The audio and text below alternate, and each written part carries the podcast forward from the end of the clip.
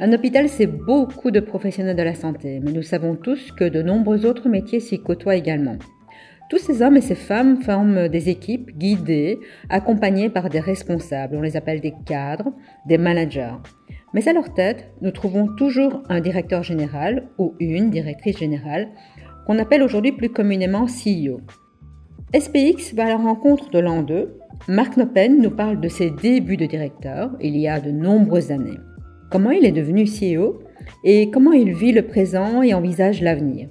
Je vous souhaite une agréable découverte de ce métier et n'oubliez surtout pas de soutenir le travail de SPX en notant le podcast avec des étoiles ou en laissant un commentaire sur votre plateforme d'écoute. Merci beaucoup.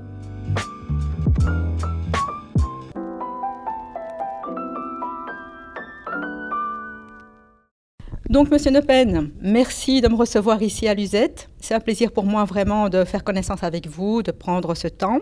Euh, donc, vous êtes, comme on dit, CEO de Luzette Bruxelles. Euh, vous êtes aussi professeur à la VUB, euh, mais vous êtes aussi médecin. Je dis mais, mais je devrais dire et. Vous êtes aussi médecin, pneumologue, si je ne m'abuse. si je pouvais aujourd'hui commencer par vous demander de vous présenter, mais sans parler de ces différentes professions. Est-ce que ce serait possible pour vous De me présenter moi-même. Absolument. Euh, c'est un bel exercice, oui. oui, qui suis-je? Je crois que si vous demanderiez cela à mon entourage ou les gens qui m'ont connu, ils vous diront que je suis euh, un type curieux qui se demande peut-être trop les questions pourquoi, why en anglais, je, j'essaie de, de convaincre mes étudiants de toujours demander la question pourquoi est-ce que je fais ce que je fais? Ou pourquoi est-ce qu'on dit ça? Ou pourquoi est-ce qu'on dit ça? Euh, en anglais, on dit never take things for granted. Chercher toujours. Donc, ça veut dire qu'il faut aussi être curieux et avoir un, un plage d'intérêt assez large et ils vous diront aussi que j'étais un, enfant un peu bizarre parce que euh, à l'époque, euh, pour une raison que, je ne connais pas, euh, apparemment, j'ai, je me suis appris moi-même à lire et, écrire et faire des calculs, etc. en, kindergarten. Hmm. Quand, vous étiez tout petit, enfant Enfant. Ils m'ont jeté dehors de la, la, classe préparatoire. Donc j'ai dû commencer euh, l'école normale plutôt que prévu, un an et demi plutôt. Et euh, au début aussi, ils croyaient que j'étais un peu euh, retardé parce que je, disais très peu. et j'ai parlé, j'ai pas parlé pendant, apparemment, parce que ma mère m'a toujours dit pendant deux ans et demi, trois ans. Donc ils croyaient que j'avais un problème, je sais pas moi. Et à un certain moment, c'est évidemment une belle histoire à, un, dîner, euh, je demandais euh, le sel parce que pour, pour mettre sur les patates. et toute ma famille était époustouflée. Il parle, il parle. Et, euh, il me demandait, mais tu parles? Et je dis, mais évidemment que je parle, mais tu n'as jamais encore rien dit. Ben, il y avait toujours assez de sel sur les patates. Excellent. c'est une petite blague rigolo, rigolo mais c'est peut-être parce que euh, en milieu familier, on parlait plusieurs langues. Donc c'était le, disons, le flamand, mais aussi un patois du Limbourg, du sud du Limbourg, qui était tout à fait différent euh, du, flamand. Parler le français parce qu'on était, on habitait sur la frontière linguistique et la vie était axée sur Liège. Et puis il y avait des voisins hollandais qui parlaient vraiment un hollandais très prononcé. Donc euh, peut-être que c'est ça, euh, parler plus, d'entendre plusieurs langues, que j'ai dit bon, il faut que je me tais parce que il faut le temps de m'habituer voilà, à chacune d'elles. Donc toujours été curieux, euh, très actif. j'ai fait, je crois qu'il y a très peu de sports que j'ai pas que j'ai pas fait.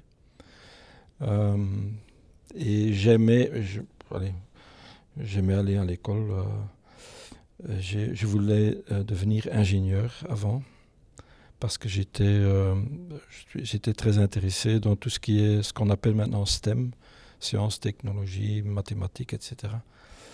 Donc j'ai fait la préparation pour ça latin, mathématiques et tout ça. Et peut-être que parce qu'aussi mon père était ingénieur, que ça m'a poussé un petit peu, ou tiré plutôt un petit peu. Mais ma mère m'a toujours dit, mais en fait, tu voulais devenir médecin parce que quand tu étais tout petit, tu opérais sur ton nounours et tu lui donnais des médicaments, etc. Donc elle a dit. Donc, euh, mais heureusement, dans la vie professionnelle, j'ai pu combiner les deux parce que j'ai fait la médecine. Mais en médecine, j'ai fait une sous-spécialité qui était très technique, entre guillemets, ou des techniques, des technologies d'ingénierie euh, étaient, euh, bon, que j'utilisais. Et donc, c'était pas un, peu la, combinaison des deux. Dans votre pratique, alors, euh, de médecin, alors, vous voulez dire Oui. Donc, vous avez pratiqué pendant combien de temps en tant que médecin Ouh, plus que 20 ans. Donc, j'étais tout à fait content comme, en tant que pneumologue parce que j'aimais ça. je trouve encore que la médecine en général, c'est le plus beau métier qui, qui existe. Et pourquoi avoir choisi à l'époque la médecine interne? Vous vous souvenez de ça? Euh, ah, Il y a plusieurs choses. Il y avait mon prof à l'époque, qui, le prof de médecine interne, qui donnait des cours vraiment un peu comme Dr House, tu vois, euh, très... Enfin, il racontait toujours des histoires. Enfin, je, me souviens, bon, c'est beaucoup ce type. Aussi le, le, fait que la médecine interne, c'était la branche la plus, euh, entre guillemets, difficile, dans le sens que il faut, euh, comme dit Steve Jobs, connect the dots. Hein. Il faut trouver la solution d'un problème souvent, pas toujours, mais relativement souvent complexe ou compliqué, ce qui n'est pas la même chose. Un peu la trace de l'ingénieur, là. Un peu ça, un peu ça.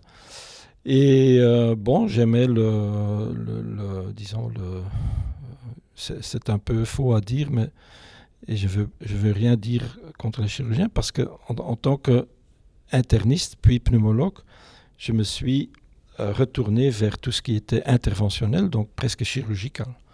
Donc je trouve que moi, je voulais être pneumologue, je vais vous dire, raconter ça, je voulais devenir pneumologue et puis devenir chirurgien thoracique pour que je traite les patients pneumologiques avec un problème respiratoire du A à Z. Mais en Belgique, c'est interdit. Donc il faut choisir. Il faut être ou bien interniste ou bien chirurgien. Donc j'ai choisi interniste, mais j'ai créé ma propre niche qui était presque chirurgicale. Donc. Comme quoi Et comment est-ce que vous êtes passé alors à l'époque de votre statut, si je peux dire, euh, de médecin euh, pneumologue à euh, bah, directeur d'un hôpital? Est-ce que ça s'est fait d'emblée? Comment est-ce que ça se passe ah, C'est un bel exemple d'une force naturelle très forte qui s'appelle la serendipity. Et ça veut dire que j'ai jamais cherché à devenir CEO d'un hôpital. Quand j'avais 12 ans, j'ai jamais rêvé à être directeur d'hôpital un jour. J'étais tout à fait heureux dans, mon, dans ma profession de pneumologue. Mais en tant que pneumologue, ici, j'ai travaillé à l'étranger, mais aussi ici à l'hôpital, j'avais toujours des, entre guillemets, des critiques, mais constructives tout ce qui était... Euh, c'était toujours la question pourquoi? Pourquoi est-ce qu'on fait les choses comme on les fait? Est-ce que c'est la meilleure manière? Pourquoi on ne le fait pas comme ça? Etc. Donc j'étais un, type embêtant et euh, j'étais élu dans le conseil médical et puis euh, dédicacé en tant que membre du conseil médical au conseil d'administration parce qu'ici les médecins font partie du CA. Et donc j'avais toujours des commentaires. Et euh, j'avais aussi des idées un peu révolutionnaires pour l'hôpital, je me souviens. Mais bon, ça allait très bien et j'étais tout à fait heureux en tant que pneumologue. Et puis, le CEO de l'hôpital, malheureusement, est beaucoup trop jeune. Il, euh, il meurt et donc il, attrape une maladie et il meurt à 56 ans, je crois. Et donc, on cherchait un nouveau CEO. Et à un certain moment, le président du conseil, il me téléphone un soir pour me dire, écoute, ton nom a circulé, tu vois, comment ça se passe dans les CA. Euh, on fait des longues listes et ben, quelqu'un dit, bon, peut-être ce type-là. Et il me demande, est-ce que tu serais intéressé si on te demanderait de participer euh, au concours?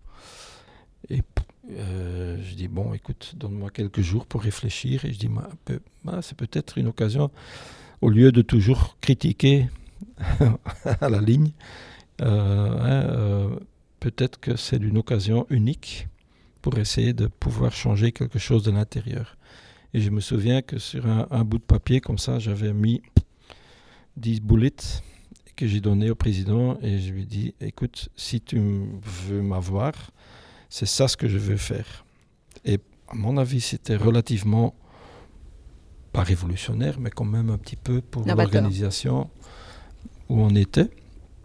Et il a dit, ok, bonne idée, il faut que tu participes, euh, euh, que tu réagis sur la vacature. Ce que j'ai fait, c'était une fin d'année. Et puis, on est, il, y avait un il, y a, neuf candidats, puis trois. Et puis, et puis euh, fin mars, je reçois un coup de téléphone. Il me dit Proficiat, tu commences le 1er mai. Ou bien le 2e mai en Belgique. et il dit Ok.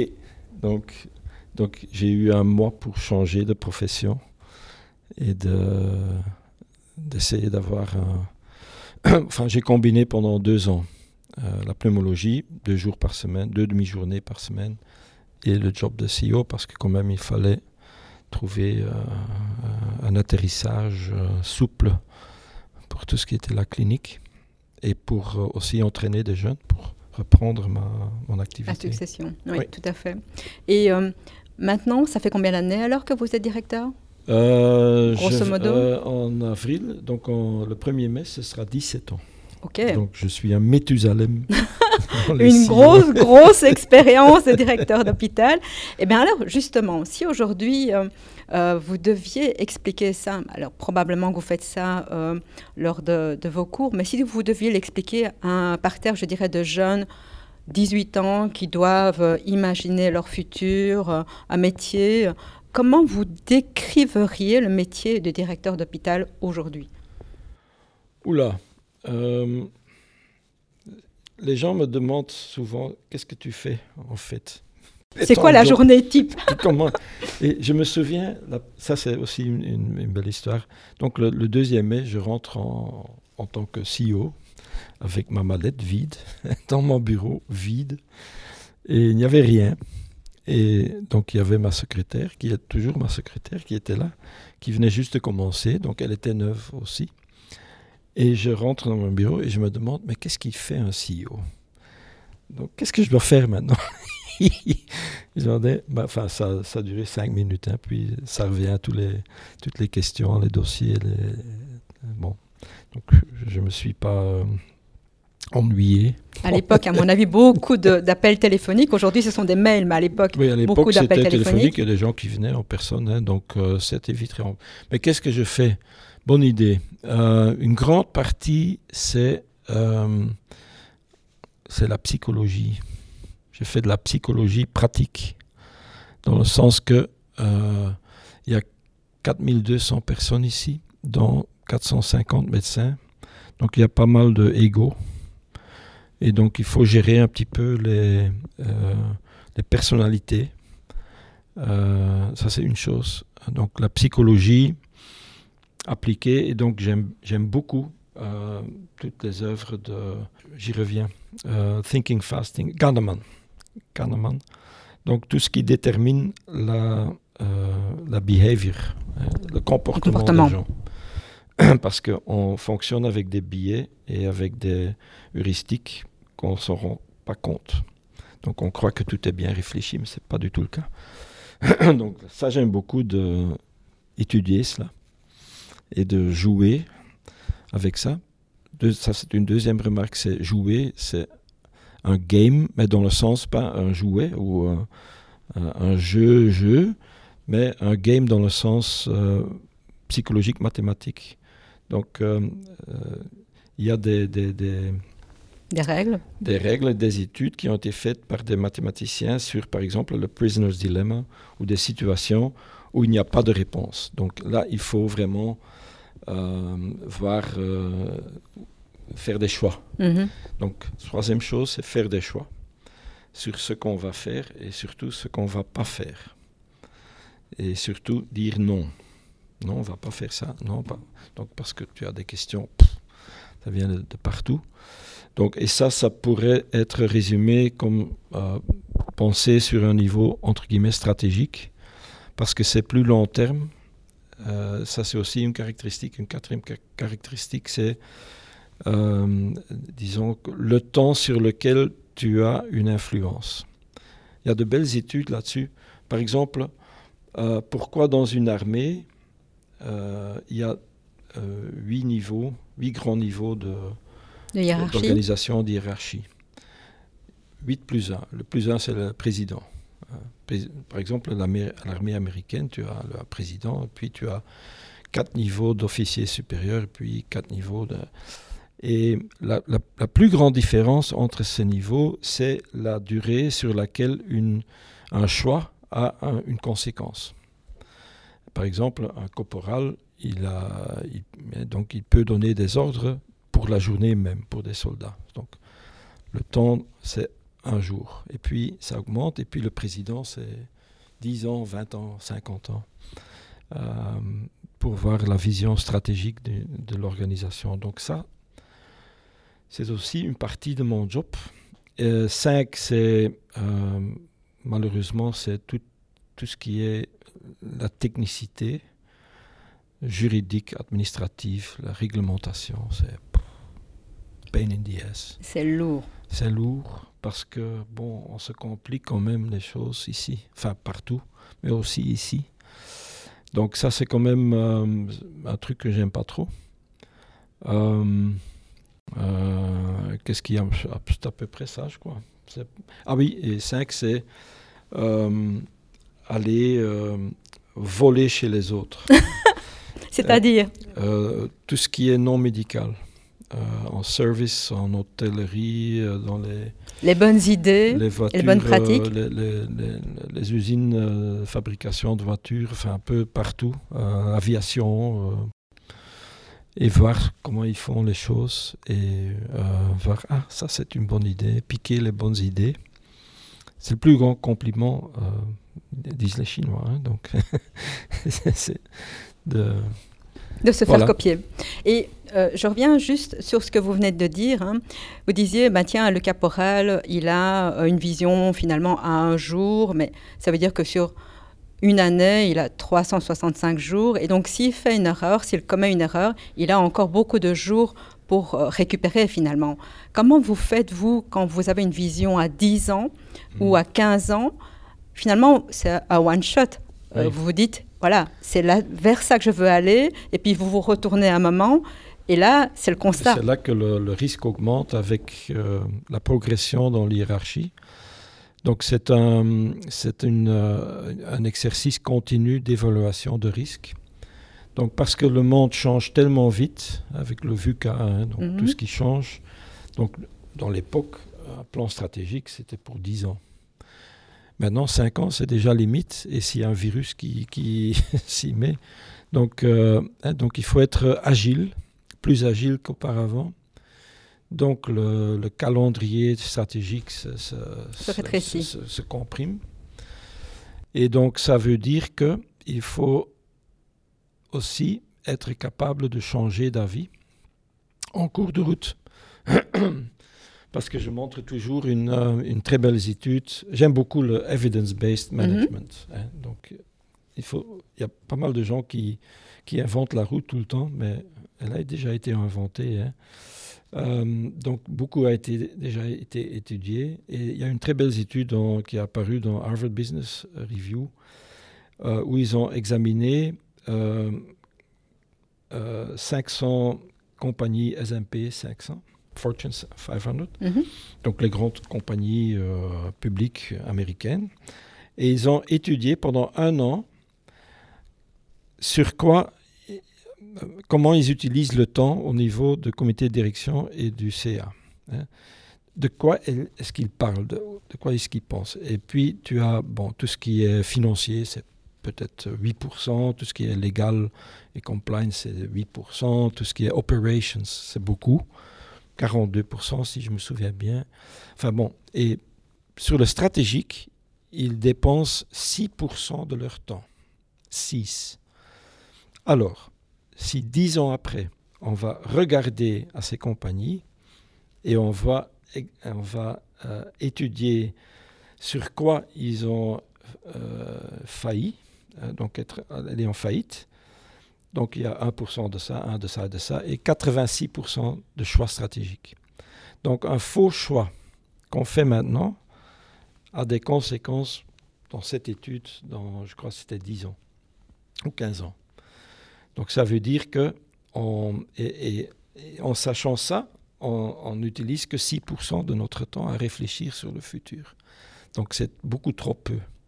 Donc ce qu'on a introduit ici au niveau du comité de direction, c'est au moins une fois par mois de regarder le dashboard stratégique, entre guillemets, de l'hôpital. Et pour le CA, on vient de, disons, adapter le plan stratégique au monde actuel. Et on fait quand même ça de manière assez, euh, assez euh, pertinente.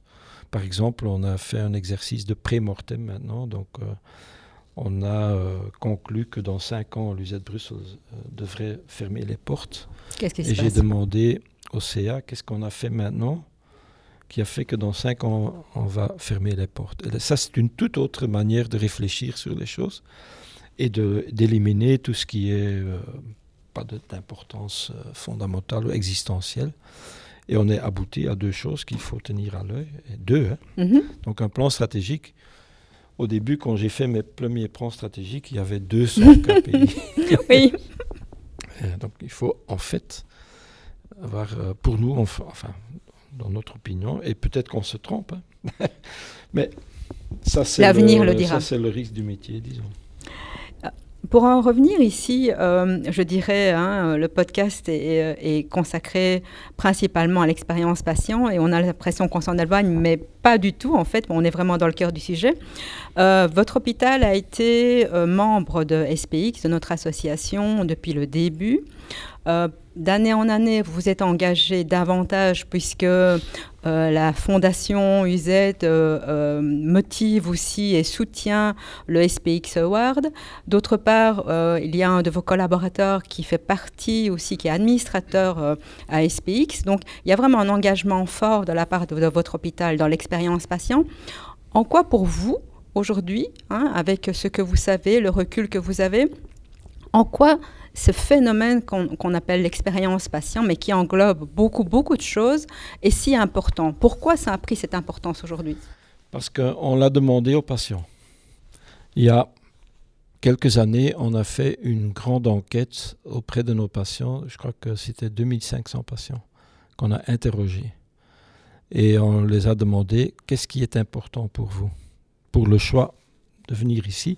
Et on a même euh, interviewé des patients qui ne sont pas venus ici, mais qui sont allés dans d'autres hôpitaux.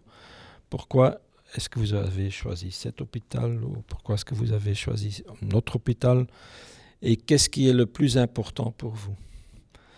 Et de loin, euh, la chose la plus importante, c'est ce qu'on appelle, euh, je ne connais pas le mot français, mais en, en néerlandais, c'était bejegening c'était la manière avec laquelle les gens sont approchés et traités, entre pas médicalement, mais traités en tant qu'humains.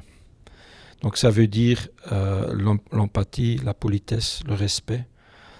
Et, euh, donc, et disons, le, la qualité médicale hein, ou l'expertise médicale, c'est important, c'est évident. Mais c'était presque normal dans un hôpital certainement universitaire, les gens estiment que professionnels qui travaillent ici sont d'un excellent niveau.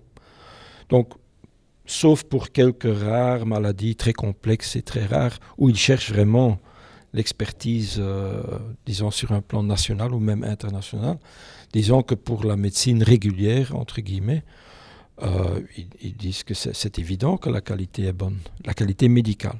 Ça, c'est pas le problème ou le problème, ou le, truc euh, le plus important, le plus important, c'est la manière avec laquelle les gens sont accueillis et euh, traités en tant qu'êtres humains. Sachant cela, et deuxièmement, sachant que personne n'aime venir dans un hôpital, sauf nous qui y travaillons, mais en tant que patient, personne n'aime ça. Il y a toujours l'angoisse, le stress. Et donc, euh, je crois que c'est très très logique de faire la patient experience le, le challenge numéro un. Parce que c'est comme ça qu'on peut faire la différence. Il y a 103 hôpitaux en Belgique. Le qualité, la qualité en moyenne, c'est très comparable entre les hôpitaux. Ce n'est pas là, sauf exception, où il y a la grande différence. À mon avis, la grande différence, c'est euh, oui, cet, cet, aspect culturel. Hein, Peter Drucker a dit Culture eats strategy for breakfast. euh, donc tu peux avoir des plans stratégiques, euh, super. Si la culture dans l'hôpital n'est pas bonne, vous perdez. Et la manière avec laquelle les patients sont approchés n'est que possible hein, si les gens sont contents. Si on a des collaborateurs qui sont frustrés, qui ne sont pas contents, c'est impensable qu'ils vont traiter le patient d'une manière positive, empathique, chaude, chaleureuse, etc. Donc, en fait, patient experience, ça commence avec personnel delight, personnel satisfaction, personnel experience. Si le personnel se, trouve bien dans sa peau, le reste vient automatiquement. Là, je suis convaincu.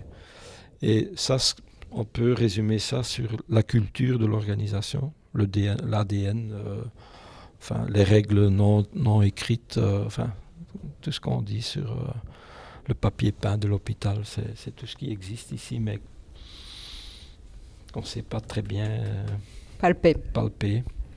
Donc ça, c'est, à mon avis, et c'est même très logique, je crois, de porter une importance particulière euh, à ce sujet.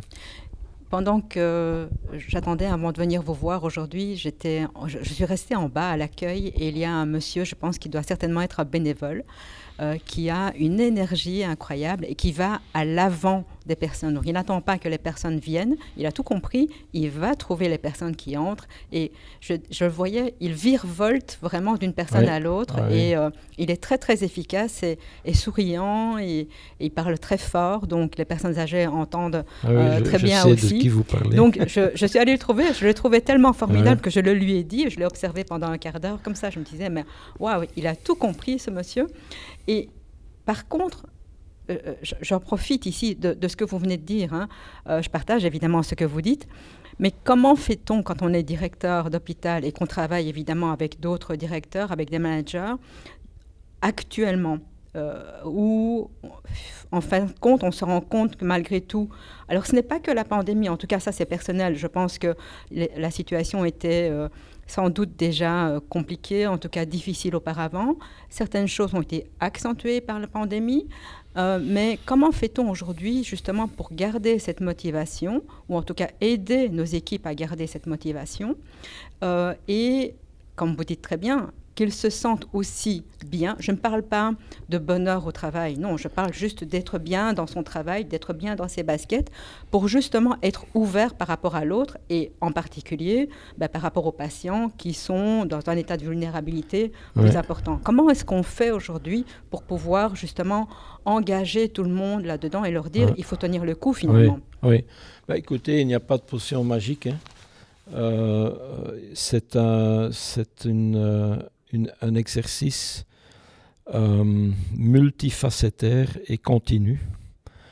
Euh, et par exemple, pour vous donner euh, une illustration, donc comme vous dites, ça a peut-être commencé pendant Covid, où on s'était rendu compte que l'importance de, du resilience hein, du personnel.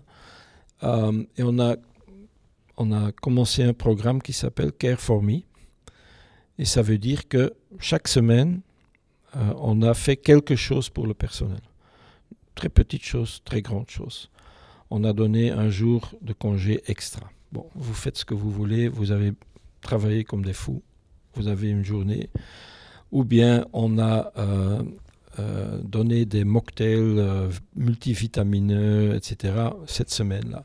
Ou un truc exercice physique où on a ouvert euh, Villa Résilience, ici au campus, donc c'était Villa Samson, pour, pour avoir des contacts avec des animaux. Là, on a une équipe de professionnels sur tout ce qui est post-traumatisme, etc., pour que les gens puissent aller là sans rendez-vous euh, anonyme. Quand vous dites les gens, ce sont tous les salariés, finalement, les, prestataires, tous vos collaborateurs. Tout le monde de l'hôpital. Euh, donc, une, bon, on a donné, par exemple, un power bank hein, donc pour, pour, pour recharger votre cell phone, mais alors sur énergie solaire, pour tout ce qui était énergie. Donc, pas mal de choses. Et, et, continuellement, pas une action pour dire merci beaucoup, tap, tap, tap. Non, c'était euh, presque continu. Et c'est un exercice qu'on, pas, pas, cette programmation qui a fourmi, mais, mais l'idée derrière, c'est de la faire euh, continuer tout le temps. Et ça a bien marché, à mon avis, parce que je vais vous donner deux cas de figure quand même exemplaires. À un certain moment, le gouvernement flamand, je crois, donnait une prime pour euh, tous les infirmiers, infirmières, euh, pour les remercier pour le Covid, etc. 500 euros, je crois, une, prime brute. Je ne sais même pas si c'est flamand ou fédéral.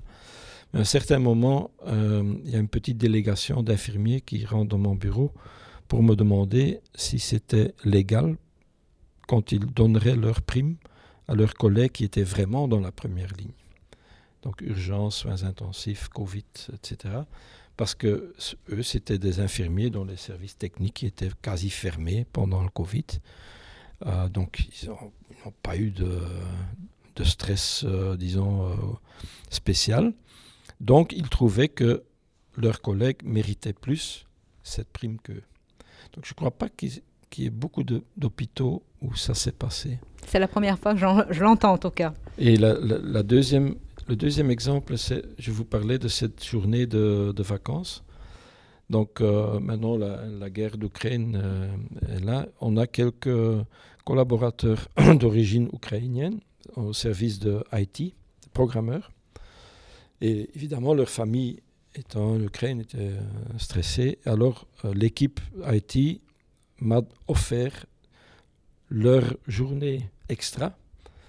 C'était je sais pas, 50 journées extra, pour qu'on les donne à leurs deux collègues ukrainiens pour aller euh, faire la navette Belgique-Ukraine. Donc c'est deux exemples pour, euh, pour vous dire que je crois que la culture entre les collaborateurs est, bien. Et il faut regarder aussi au, data, hein. donc euh, par exemple le pourcentage de, de gens qui qui quittent euh, l'hôpital, c'est depuis 50 ans, c'est 6%. Donc ça n'a pas changé. Ça reste stable. Il n'y a pas de gens qui quittent le métier.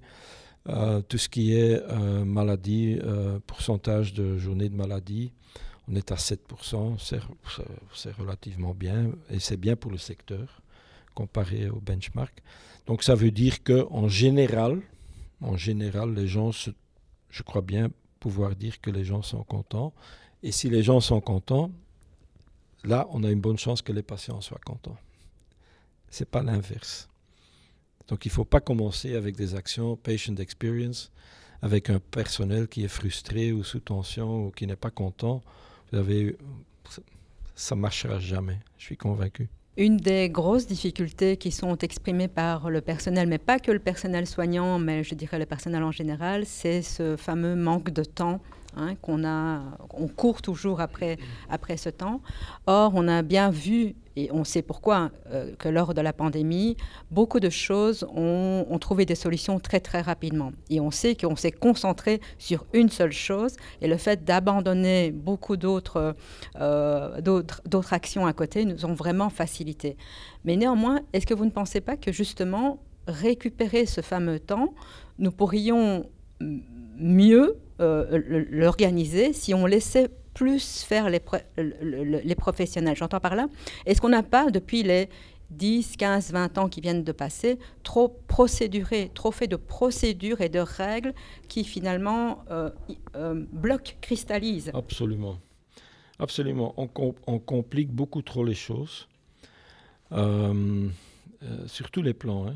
tout, ce qui est réglementaire, administratif, légal, c'est très très compliqué et justement pendant la crise, on a eu l'occasion d'aller beaucoup plus vite et beaucoup plus efficace faire le but.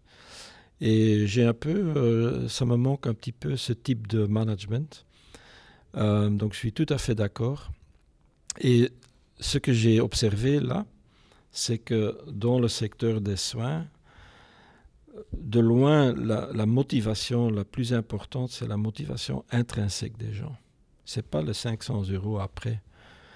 Ça, on règle tout ça, hein, les heures supplémentaires, etc. On va régler ça. Mais ce n'est pas le moteur de leurs actions. Euh, il y a trois choses qui motivent ou, qui, qui, euh, qui, sont nécessaires pour, pour qu'il y ait une motivation intrinsèque. C'est euh, autonomie. Donc il faut donner au maximum l'autonomie aux experts, ce qu'on a vu pendant Covid. On a donné l'autonomie aux intensivistes et aux urgentistes et infectiologues, etc. Deuxième élément, c'est le mastery. Donc, il faut qu'ils connaissent leur métier, ce qui est le cas. Et la troisième chose, la plus importante peut-être, c'est purpose, le but. Pendant Covid, les trois venaient ensemble. Autonomy, mastery, purpose. Et dans la littérature, vous trouverez que c'est ça la motivation intrinsèque. Ça, c'est les conditions nécessaires. Et ce qu'on a vu pendant Covid, et ce qu'on perd à nouveau, on est en train de perdre, entre guillemets, maintenant que ça se calme, et on revient à la méthodologie à l'ancienne, avec les réunions et les itérances, et là là là. on, rebelote, on y va à nouveau, et on demande aux experts de s'occuper avec des trucs qu'ils n'aiment pas faire.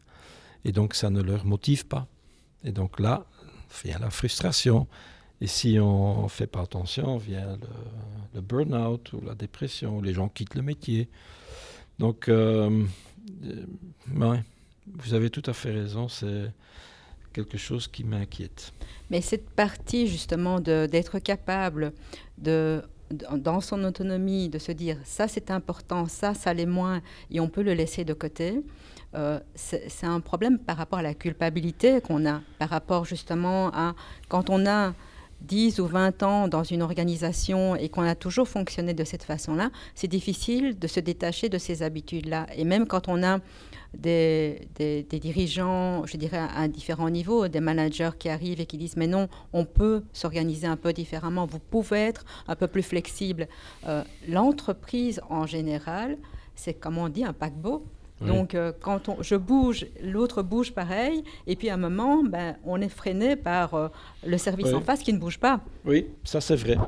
Et de là, l'importance de, de la qualité du, de l'aidingevende, hein, de, de celui qui, qui, qui est, euh, comment on dit ça, qui, est en charge. Hein, qui transporte. Pour, une, pour une équipe, et à chaque niveau.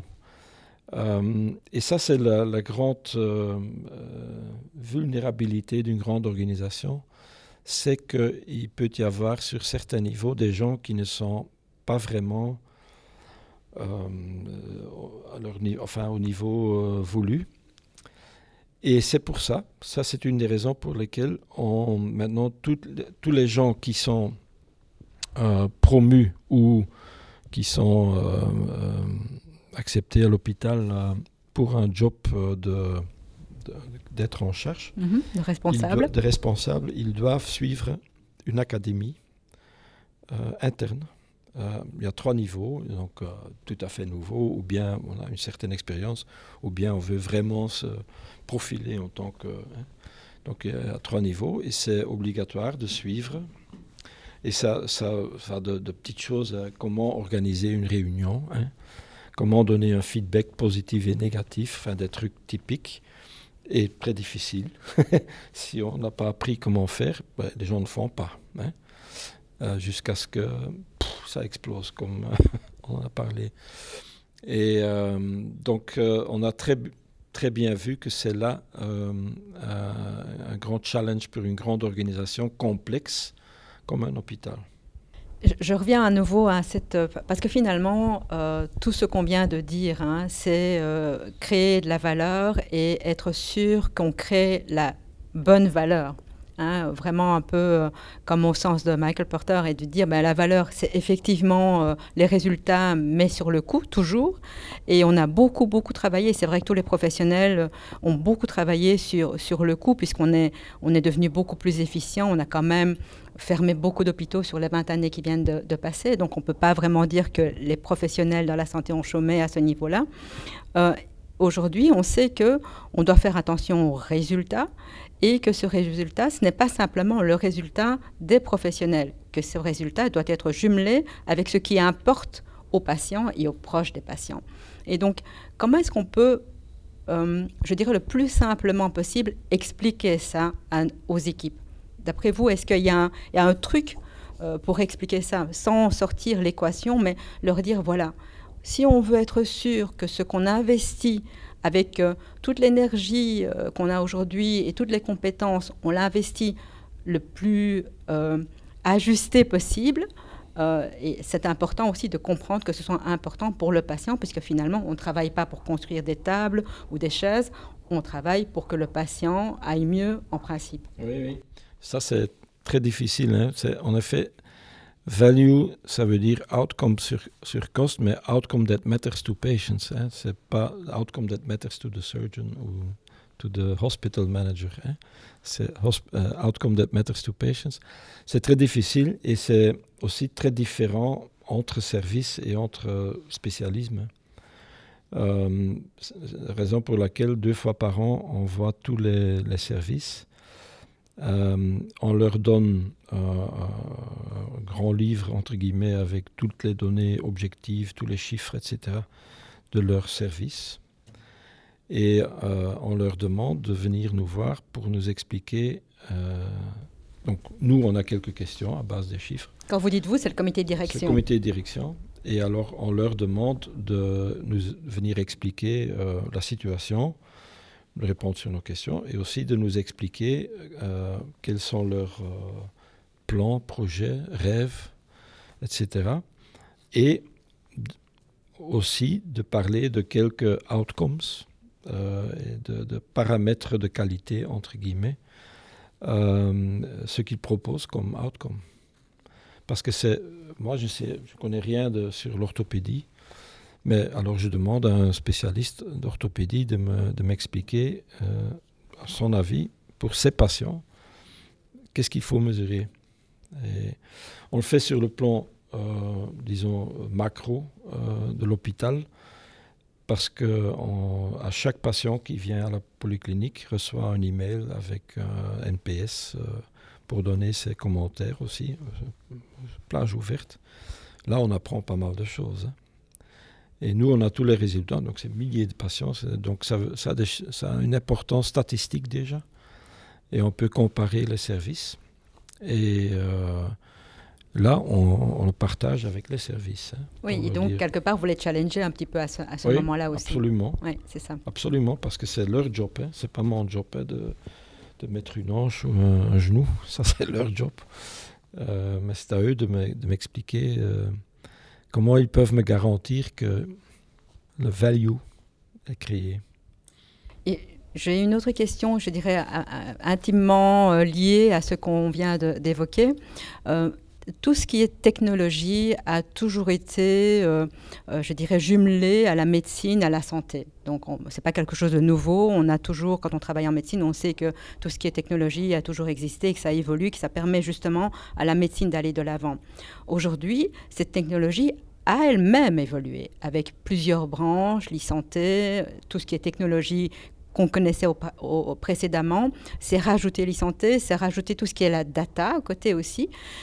Est-ce que, euh, très sincèrement, est-ce que ça va avantager les patients? Est-ce que ça va euh, être plus simple pour eux? Ou est-ce que ça va compliquer et rendre le clivage euh, encore plus fort? Je vais mm. juste illustrer ce que je suis en train de dire.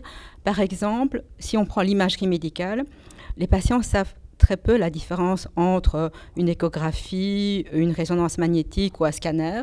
Vous allez me dire qu'ils n'ont pas nécessairement besoin de savoir techniquement comment ça se passe, mais quand même, pourquoi l'un ou l'autre? Est-ce que le fait de rajouter des technologies supplémentaires aujourd'hui ne va pas être une source supplémentaire de clivage par rapport euh, à ce qu'on vit entre les professionnels et le hmm. patient? Vous comprenez ce que je veux dire? Oui, oui. Mais je crois qu'on on, vit dans une période de transition. Euh, et je crois qu'une évolution, l'évolution la plus importante dans, le progrès technologique, disons, c'est ce qu'on pourrait dire digital health, mais sur, euh, sur plusieurs niveaux. à commencer avec la prévention, parce que je crois que, pas maintenant, hein, mais dans le futur proche, l'Internet of Things et le multisensoring et l'interprétation des données peut donner au niveau individuel et population, peut nous aider à améliorer euh, le bien-être et la santé au niveau population. Et c'est nécessaire pour faire ça parce que ça va nous aider à éviter de faire des frais euh, en aval hein, mhm. après 20 ans de, de On n'aura rien vu. Voilà. Donc prévention euh, et health promotion de tout ce qui est diagnostic il y a évidemment l'imagerie, l'image, euh, enfin la, spécialisation la, plus avancée. Euh, je viens de revenir d'Israël où on a euh, fini un contrat avec une compagnie d'intelligence artificielle sur tout ce qui est interprétation des images. C'est quand même, bon, c'est pas le, Holy Grail, mais c'est déjà un pas en avant. si je vous dis que on a 40 pneumologues ici et ils ont en moyenne 0,2 secondes par image. C'est impossible. Donc il faut des machines pour nous aider.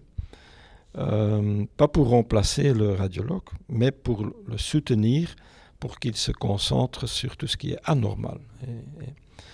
La même chose pour euh, dermatopathologie, euh, anatomopathologie, tout ce qui est image. Donc on diagnostique, aussi en interprétation de big data, de, de, de données qu'on a maintenant. Là, euh, des algorithmes intelligents sont déjà utilisés ici pour, par exemple, prévenir un anesthésiste en salle d'op que son patient qui est là, qui a telle, telle, telle, telle caractéristique, va euh, montrer une chute de tension dans 10 minutes. Parce que les, 5000 qui, qui ont été dans la même circonstance l'ont fait. Donc, ça va nous aider ça ne va pas remplacer l'anesthésiste, mais ça va changer son, métier, disons. Donc, euh, thérapeutique aussi dans le sens de, du suivi de maladies rares avec des médicaments très, très, très onéreux, très, très chers. Là, il faudra euh, utiliser les, données de real world data dans le futur. Euh, donc, je crois que dans tous les sens, sur tous les domaines, le digital va nous aider par exemple, après une hospitalisation, un monitoring à distance. Euh, dans pas mal de patients, on le fait déjà. Hein. C'est grâce au Covid même qu'on a augmenté le nombre de gens qui sont suivis en télémonitoring, euh, et même avec des sensors implantés, etc. Donc, ça évolue dans le, dans le bon sens. Est-ce que ça va remplacer ou donner d'autres frustrations auprès des patients? Peut-être, mais tout dépend. Ils ont dit ça du, du, locomotive à vapeur aussi, hein, que, les, vaches euh, allaient devenir fous, et que les gens allaient s'asphyxier dans, les wagons. Je veux dire que moi, je ne suis pas trop pessimiste euh, à ce sujet, euh, surtout avec les générations qui se suivent maintenant. Si je compare ma fille, elle est digital savvy, hein, donc elle fait médecine, mais en, digital, entre guillemets. Elle a, elle a appris la médecine en digital. Moi, c'était encore des bouquins, des atlas et du papier. Euh, là, c'est 100% digital. Donc, la génération qui vient, euh, moi, je suis un béotien sur le plan digital. Je tape avec deux doigts. Euh, mais eux, c'est en real time. Hein. Donc là, je suis relativement optimiste que ça va plutôt aider que freiner ou donner des problèmes. Très bien. J'ai une dernière question à nouveau euh, euh, pour vous. Euh, on se rend bien compte quand même que le coût en santé, c'est un, sujet éminemment important. Et le fait peut-être qu'on ne puisse pas soigner ou vouloir guérir à tout prix. comment est-ce qu'on peut imaginer inclure justement la perspective du citoyen dans cette réflexion? Oui, très bonne idée. Si vous, donc, en euh, Belgique, euh, les euh, healthcare expenditures, c'est à peu près 11%, 11 du GDP, ou 500, 5500 euros par tête par an, à peu près ça. Il faut savoir que 50% de ce budget est attribué à 5% de la population et 80% de cette masse pécuniaire, c'est la dernière année de la vie, ce qui est relativement normal, je crois. Mais euh, là, on peut percevoir quand même des différences entre des cultures et des pays, et on a vu ça pendant Covid par exemple, euh, si on compare les Pays-Bas avec la Belgique, euh, disons l'âge moyen des gens qui est allé aux soins intensifs, ici ou aux Pays-Bas, il y a 10 années de différence.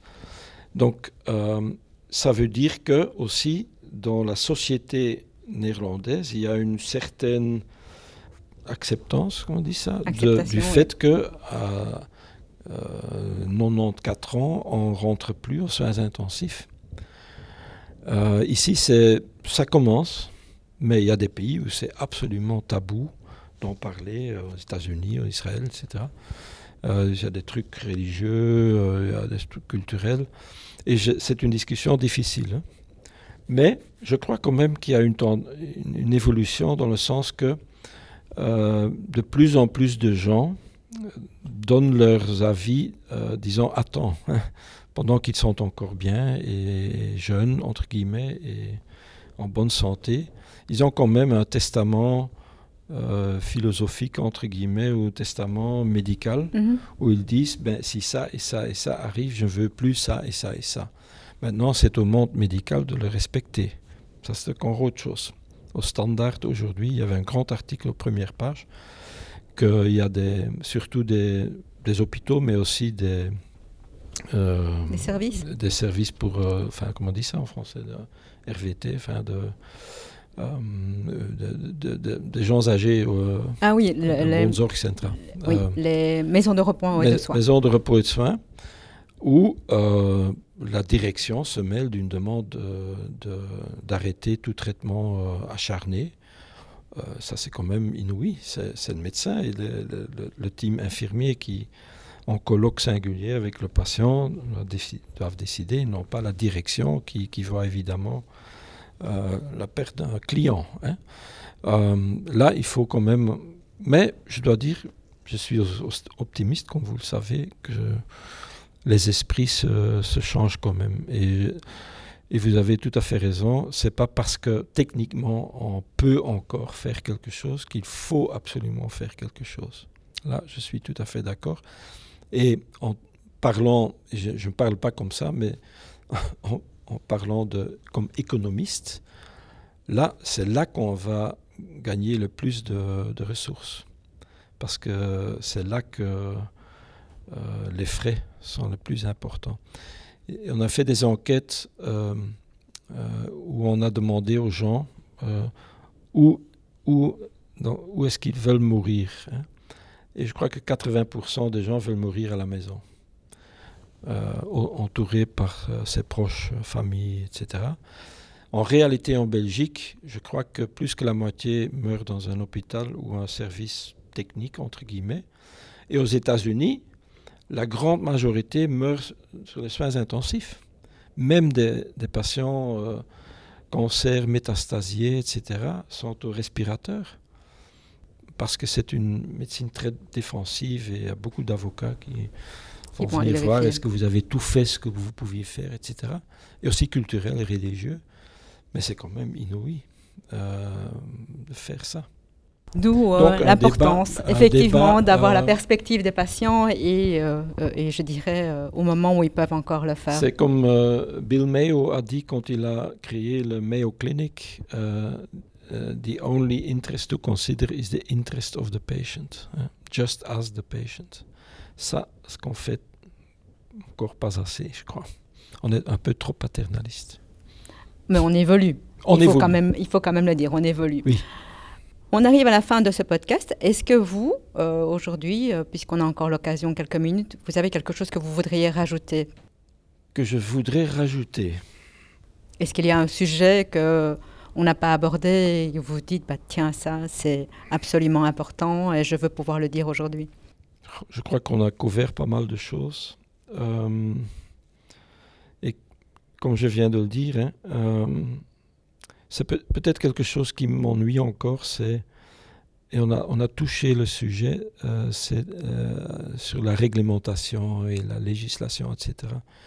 Je crois que le monde évolue tellement vite que le, système, les systèmes, disons, entre guillemets, ne savent plus suivre. Par exemple, tout ce qui est sur la loi sur les professions de santé, c'est du XXe siècle, ça. Ça ne correspond absolument pas à ce que les jeunes d'aujourd'hui veulent. Euh, et on, est, on reste toujours, mais c'est normal, si on voit qui écrit ces, lois, c'est des, gens comme moi, 60 ans, euh, euh, tous gris. Hein. C'est pas les jeunes. Donc, il faut, il faut penser et devenir beaucoup plus agile, flexible, parce que les jeunes d'aujourd'hui, c'est les jeunes qui choisissent leur euh, employeur, employeur hein. c'est pas l'inverse. Hein. Et donc si on est les mains euh, liées. liées avec des lois et des réglementations du XXe siècle, ça, devient très très très difficile. On est tout le temps en porte-à-faux là. Voilà. Et pendant, pendant Covid, on a, on a été très flexible, très agile avec les syndicats avec l'accord des, syndicats, donc tout le monde était d'accord.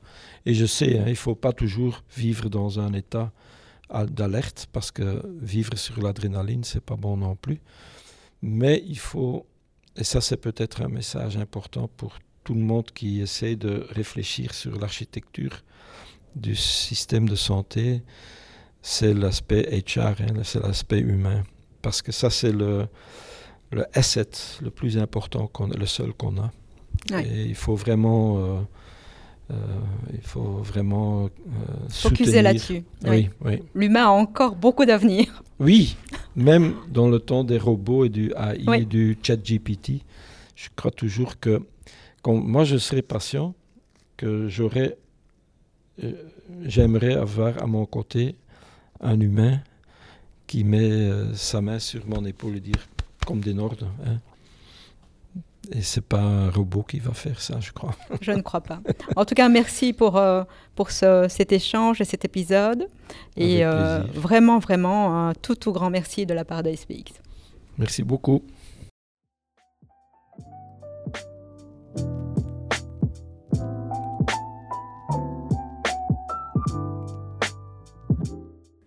Le podcast de SPX, c'est une initiative parmi d'autres. L'association SPX est très active et pragmatique. Je vous propose d'en apprendre davantage en consultant notre site www.spexperience.org. SP Expérience en un mot. Donc www.spexperience.org. Vous y trouverez également toutes les conditions pour devenir membre et partager avec nous ce qui a du sens pour les patients, leurs proches et les professionnels.